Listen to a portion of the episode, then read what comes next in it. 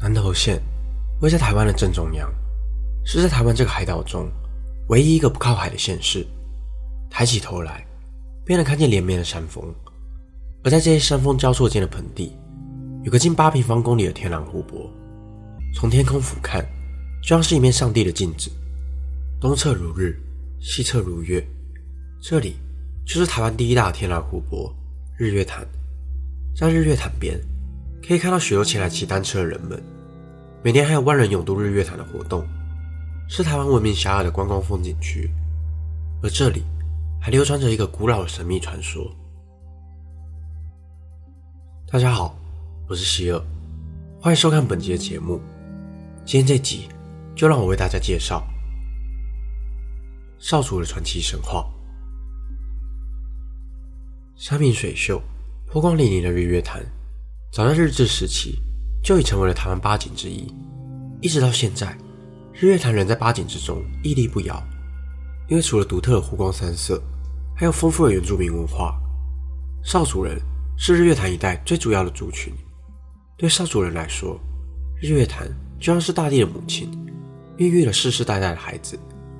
少主人相信，日月潭是祖灵送给少主人的礼物，因此，主人对日月潭总是满怀感激以及敬畏。而在少族，还有个古老传说。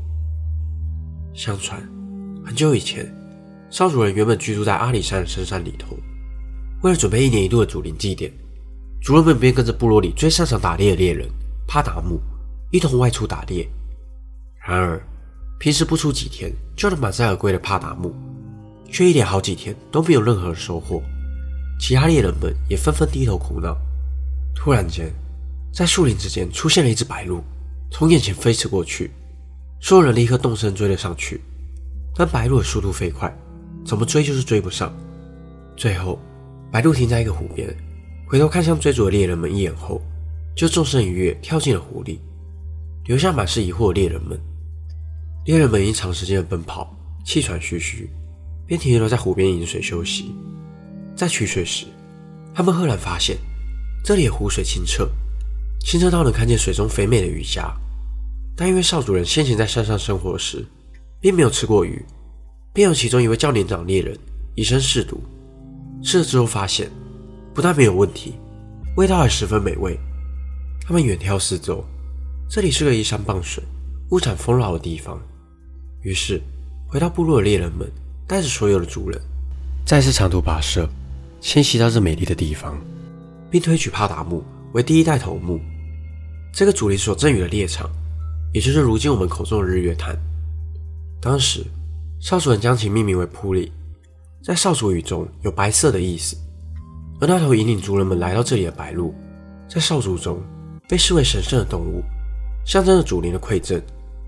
一直以来，历史学家都认为，最早来到日月潭的是少族人。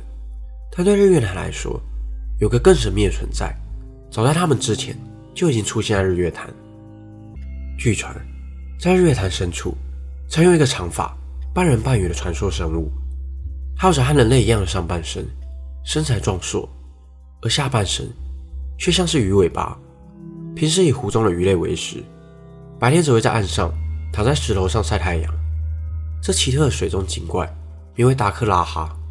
自从少主人从山上迁徙到这之后，达克拉哈对少主人十分的友善，双方一直都保持着和平共处的关系。少主人也在这里过着富足的生活，但随着日子一天天过去，少主人渐渐发觉渔获越来越少，甚至在湖中布下的渔具和陷阱都被破坏。族人们还在讨论该如何是好。这时，有一名叫努马勇者毛遂自荐：“身为族里最会游泳的人，就让我来完成这项使命吧。”努马决定孤身一人到湖边一探究竟。他跳下湖里。便发现有许多被破坏的渔网和渔具，全都沉到了湖底。他转头一看，竟发现破坏族人们的渔具，正是和少主人称兄道弟的达克拉哈。努马勃然大怒，冲上前就和达克拉哈缠斗在一块。达克拉哈也用长长的头发困住了努马。双方一来一往，经过了数回交战，当双方都已经战到了耗尽最后一丝力气时，努马问道：“你们为什么要破坏我们的渔具？”达克拉哈也不甘示弱的回应：“你们毫无节制的捕鱼捕虾，让湖里的鱼虾一天比一天少。再这样下去，湖里总有一天会没有鱼虾的。”听完这番话后的鲁玛无地自容的低下头，原本愤怒的情绪也在这时转为羞愧。鲁玛诚心诚意的向达克拉哈道歉，双方重归于好。少佐也听取达克拉哈的建议，在湖边上这座草坡，将是漂浮在湖上的小岛，因此又被称作为浮屿。这是个能让年幼的鱼虾躲藏的地方。如此一来，就能让生态达到平衡与永续。这是有关达克拉哈的传说较为知名的版本，同时也有着较浓厚的环保文学气息。不过，根据口传文学研究记载中，水鬼受访的耆老们是这么称呼达克拉哈的。当时原本居住在山林里的族人，依旧习惯山林里的生活和狩猎方式。由于隔着这片湖，要到对岸就得绕过一座又一座的山。捕鱼也只能在湖边放置渔网或陷阱，或是跳进湖里打鱼。但无奈，湖边的鱼只要游到湖中央，主人便只能双手一摊，看着鱼群游走。某天，又在苦恼捕不到鱼的他们，正在湖边惆怅时，忽然看见湖中有一只猴子坐在树枝上，用手和尾巴在湖边划水。突然灵光一闪，似乎可以运用树枝在湖上滑行。于是，他们利用樟树的树干劈砍出大致的船型，接着用火将木头炭化，边烧边凿成独木舟。而独木舟不仅解决了交通上的往来，也让少主的渔获更加的丰富。有关水鬼的传说也开始慢慢流传开来。